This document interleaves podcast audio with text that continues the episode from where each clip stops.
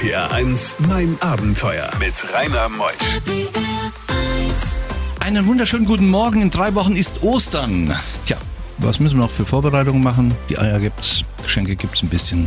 Und die Besinnlichkeit kommt dann mal wieder wunderbar zurück. Nun, Peter Glöckner ist bei mir zu Gast heute Morgen. Er kommt aus dem Westerwald, genauer gesagt aus Hachenburg. Und der Mann hat so viele spannende Abenteuer erlebt, dass man ihm schon mal eine Pistole an den Kopf gehalten hat und russisches Roulette spiele. Er ist gelandet auf Landebahnen, wo es nur eine Richtung gab, dahinter war eine Felswand. Und er besuchte diese ehemaligen Sowjetrepubliken Tadschikistan, Turkmenistan, Kasachstan und Kirgistan. Wir freuen uns auf ihn und ich mich auf euch. RPR 1 Mein Abenteuer wird präsentiert von der Welthungerhilfe, die deutsche Hilfsorganisation für eine Welt ohne Hunger. Mehr unter welthungerhilfe.de. RPR 1. Die beste Musik für Rheinland-Pfalz. RPR 1, mein Abenteuer mit Rainer Meutsch. Peter ist hier. Schönen guten Morgen, mein lieber Peter. Guten Morgen, Rainer. Heute Morgen ist er aus dem Haus gegangen. Überschlagen hat es sich. Der Arm blutet. Ja, mein lieber Peter. Ja, es ist ja so, die Menschen denken immer, wenn man in die Ferne fährt, da passiert das Schlimme, aber manchmal lauert das größte Risiko vor der eigenen Haustüre. Was ich äh, bei dir immer bewundert habe, du hast immer das Licht unter den eigenen Scheffel gestellt. Du bist ja so der jüngste Verbandsbürgermeister unseres Landes Rheinland-Pfalz gewesen. Ja, das ist aber schon ganz, ganz lange her und jetzt bin ich möglicherweise der jüngste Rentner, wie auch immer. Ja, du bist ein junger Mann, warst 31 Jahre Verbandsbürgermeister von Hachenburg und hast dir aber immer mal dazwischen so vier Wochen Zeit genommen, was ganz Außergewöhnliches dann bereist. Ja, das war meine große Leidenschaft. Ich habe natürlich als äh, junge Karl May gelesen, Sven Hedin, die Reisen des, äh, durch den Himalaya und das hat mich so fasziniert und mit 16 habe ich zum ersten Mal einen Rucksack gepackt und auf den Weg gemacht. Da reichte natürlich das Taschengeld nur für die Grenzen Deutschlands oder die angrenzenden europäischen Länder.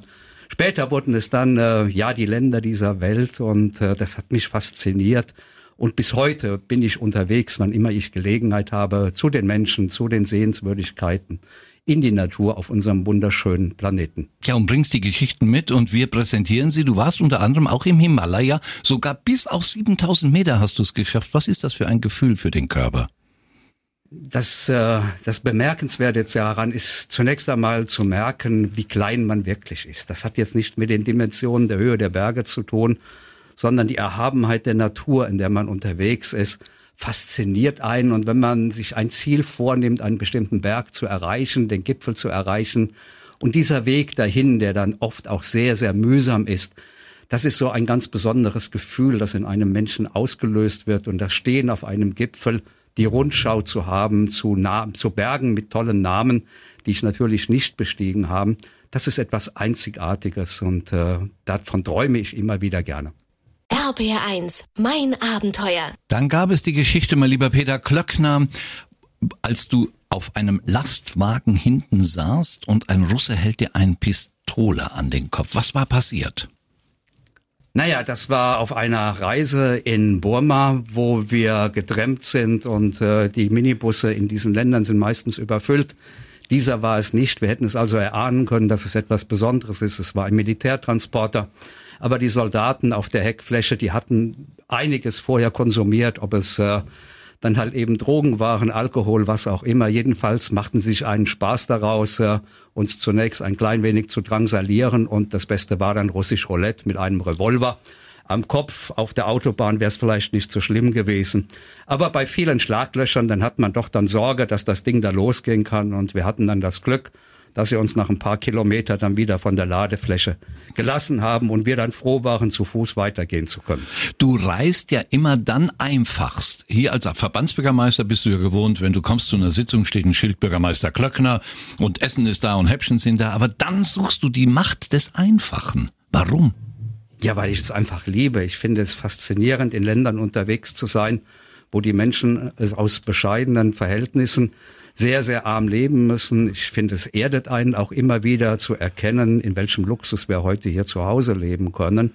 Aber mich fasziniert der Einsamkeit und eben auch das einfache Leben, egal wo auf der Welt.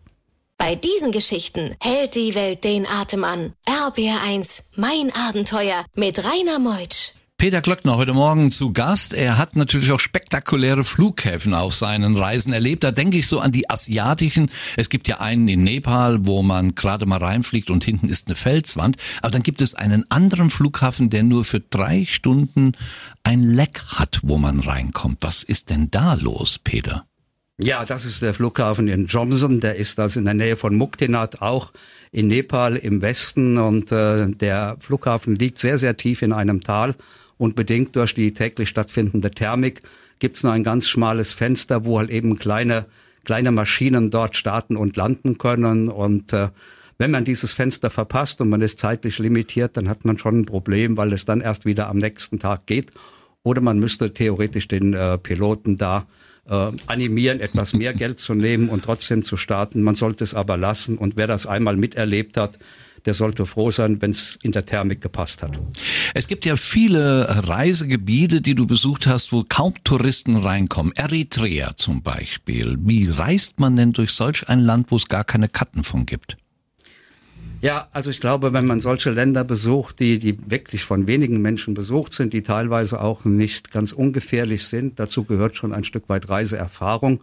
Man muss in der Lage sein, auf vieles verzichten zu können. Man muss in der Lage sein, mit Menschen kommunizieren zu können, auch wenn die Sprache keine Basis ist. Da muss es eben anderes sein. Aber das Entscheidende ist und was mich immer wieder fasziniert, solche exotischen Ländern in Anführungszeichen zu besuchen, ist einfach der Kontakt zu den Menschen, den aufzubauen, zu fragen, sich durchzufragen, irgendwo hinzukommen, einen Platz zum Schlafen zu finden, irgendetwas zum Essen zu finden und hinterher sagen zu können, es war ein so erfülltes Reisen, auch mitunter losgelöst von Bauwerken, die man nicht gesehen hat, weil es überhaupt nicht gibt, sondern einfach ganz an der Basis äh, des Menschseins entlang unterwegs zu sein. Gleich nach der nächsten Musik kommen wir zur Seidenstraße, da wo Genghis Khan sich ausgetobt hat und die ehemaligen Sowjetrepubliken da ihr Dasein fristen. RPR1, mein Abenteuer Around the World. Die packendsten Stories von fünf Kontinenten. Ich habe es eben schon angekündigt. Peter Klöckner aus Hachenburg ist mein Gast heute Morgen. Du warst in den ehemaligen Sowjetrepubliken und die so Namen haben wie äh, Kirgistan, Turkmenistan, Kasachstan, Kirgistan. Was hat dich bewogen, dorthin zu reisen? Ja, das war für mich ganz spannend, nach dem Zerfall der Sowjetunion die Länder einfach aufzusuchen wo einfach staatliche Strukturen nicht mehr vorhanden waren oder neu aufgebaut werden mussten. Und so war ich in den letzten Jahren zum einen sehr intensiv in Usbekistan, aber auch in Kirgistan. In Usbekistan habe ich die großen Städte, die großen Bauwerke entlang der Seidenstraße angelegt nach Genghis Khan durch den großen Volkshelden Timor Leng und in Kirgistan sagt die Reiseindustrie, das ist die Schweiz Asiens und das ist nicht übertrieben. Es ist ein faszinierendes Bergland, nahezu noch unentdeckt. Und das waren die Gründe für mich, dorthin zu reisen. Wie macht so ein Land das eigentlich, wenn es von der großen Sowjetrepublik freigelassen wird? Wie entwickeln sich politische Strukturen, überhaupt äh, Systeme? Ja, zunächst einmal denke ich, ist es ein großes Privileg, sich zu befreien von gefühlten oder tatsächlichen Unterdrückern. Wir sehen aber heute auch im Nachbarland Kasachstan, dass das nicht so wirklich funktioniert hat nach 1990. Die Menschen gehen auf, auf die Straße, demonstrieren. Sie demonstrieren vordergründig wegen dem Anstieg der Energiepreise, aber sie demonstrieren, weil sie nach wie vor in einer Diktatur zu Hause sind. Und mir tut es unendlich leid, in der Zeitung lesen zu müssen, dass in Kasachstan in den letzten drei Wochen weit über 160 Menschen von staatlichen Organen erschossen worden sind. Und es bleibt zu wünschen, dass die Menschen die Kraft haben, diese Diktaturen, die es in diesen Ländern gibt, insbesondere in Kasachstan, aber auch in Usbekistan, dass diese die irgendwann halt eben beiseite fegen. RPR 1, mein Abenteuer mit Rainer Meusch.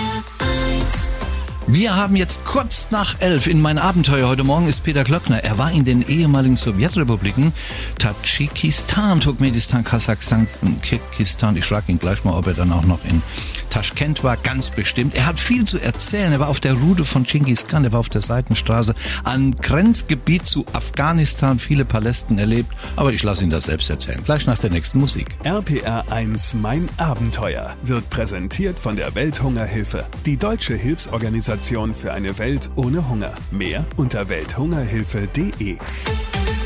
RPR 1. Die beste Musik für Rheinland-Pfalz. RPR 1,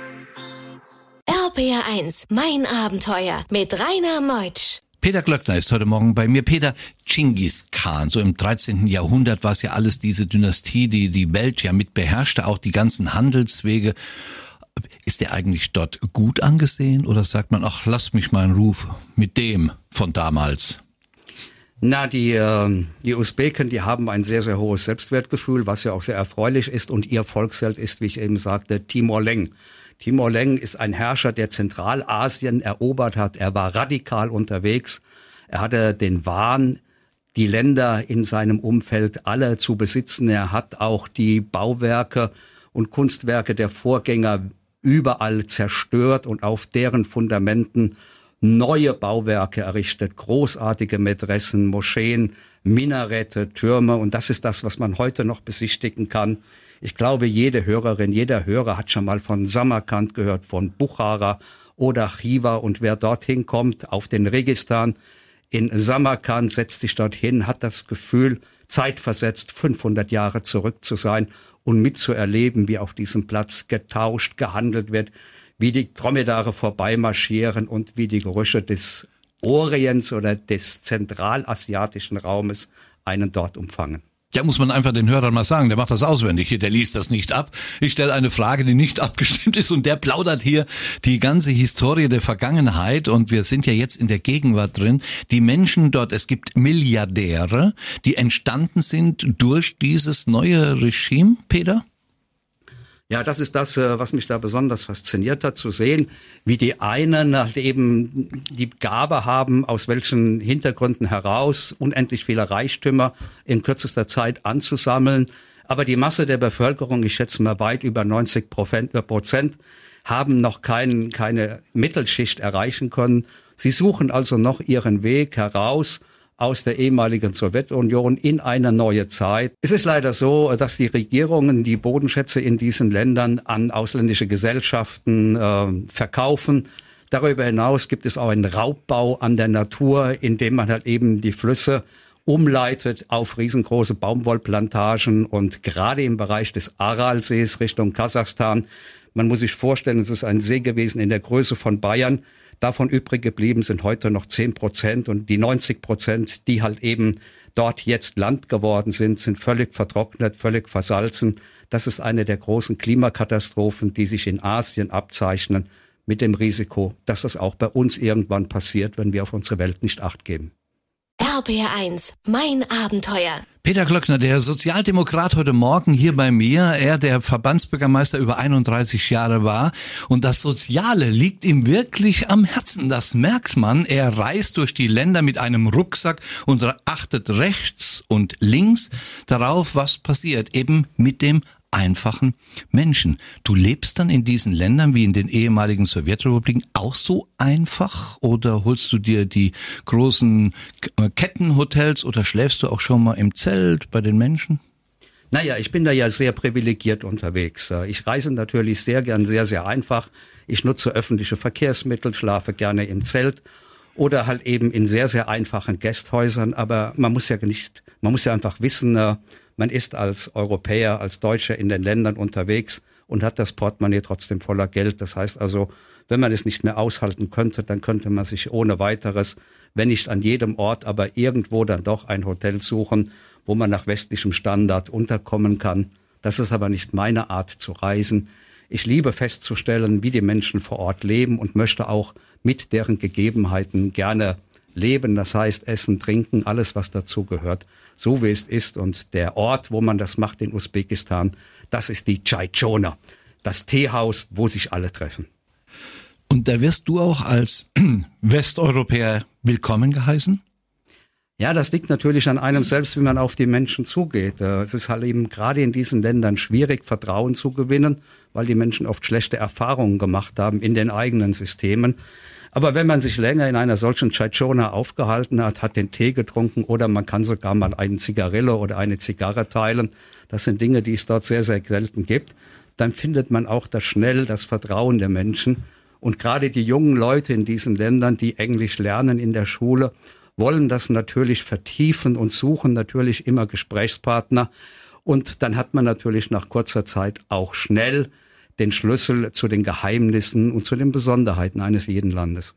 Bei diesen Geschichten hält die Welt den Atem an. RBR1, mein Abenteuer mit Rainer Meutsch. Peter Glöckner heute Morgen bei mir in Mein Abenteuer. Die Natur steht bei ihm auch immer neben den Menschen im Vordergrund. Er war natürlich am Aralsee. Er hat die Gebirge, die Wüsten, die Flüsse erlebt. Wenn du reist und du nimmst dir vier oder sechs Wochen Auszeit, ist der Plan vorgegeben oder sagst du, das ist Abflug, dann ist Rückflug? Also zunächst ist feststehend nur der Hinflug und äh, der Rückflug, das ist fix. Für das andere habe ich natürlich einen Plan. Ich überlege schon vorher intensiv mit meiner Frau, was sind die Orte, die wir besuchen wollen. Da wollen wir unbedingt hin. Aber das Spannende einer Reise ist ja nicht das Ziel, sondern das Unterwegssein. Und wenn wir dann merken, links oder rechts der Straße gibt es was Spannendes zu entdecken, das kann eine Nomadenfamilie sein, das Übernachten in einer Jurte oder das Pferd, das auf einen wartet, mit dem man mal an einem Sonnenkolsee zum Beispiel reiten kann durch Herden von, von Ziegen oder Hunderten von Pferden, dann ist das etwas, wo man gern auch etwas anderes für aufgibt. Also ähm, wir lassen uns einfach überraschen und freuen uns über das, was uns jeden Tag begegnet. Wo, in welcher Situation hattest du mal am meisten Angst? Ja, Angst, äh, muss ich sagen, habe ich relativ wenig. Ich bin äh, schon überlegt in dem, was ich tue. Ich kenne die Risiken, wenn ich mich in schwierige Regionen begebe. So ähm, kann ich erwähnen, als wir in Termas waren an der Grenze zu Afghanistan, weil wir sehen wollten, erleben wollten, wie ist es von einem Land, was durch einen Fluss getrennt ist, wo auf der anderen Seite Krieg ist. Und ähm, wir mussten dort in einem Hotel übernachten, zurück in Taschkent. Und ich wurde dann ähm, von einem staatlichen Organ angerufen, nachts mit der Frage, was ich dort in Termes wohl gemacht hätte. Und ähm, die Auskunft zu sagen, ich bin Tourist und habe mir es angeschaut, hat nicht gereicht. Und das war aber für mich ein Stück weit bedrohlich, sodass ich in dieser Nacht noch alle die Fotos wieder gelöscht habe von meinem Fotoapparat, von den äh, Orten und von den Gegebenheiten, die ich nicht hätte fotografieren sollen, weil ich schon Bedenken hatte, dass man mich am nächsten Tag an einem Checkpoint dann vielleicht nochmals danach befragen würde. RPR1, mein Abenteuer around the world. Die packendsten Stories von fünf Kontinenten. Peter Klöckner, du hast über 100 Länder bereist auf unserem Globus und warst dann in den ehemaligen Sowjetrepubliken Tadschikistan, Turkmenistan, Kasachstan und Kirgistan. Was zeichnet denn diese Länder landschaftlich aus gegenüber Peru zum Beispiel? Ja, also Usbekistan muss man sagen, ist überwiegend von Steppen und wüstenhaften äh, Situationen geprägt. Man kann dort hunderte von Kilometer fahren und ist in einer Ebene unterwegs und fährt aber dann Richtung Kirgistan ins Tian Shan Gebirge.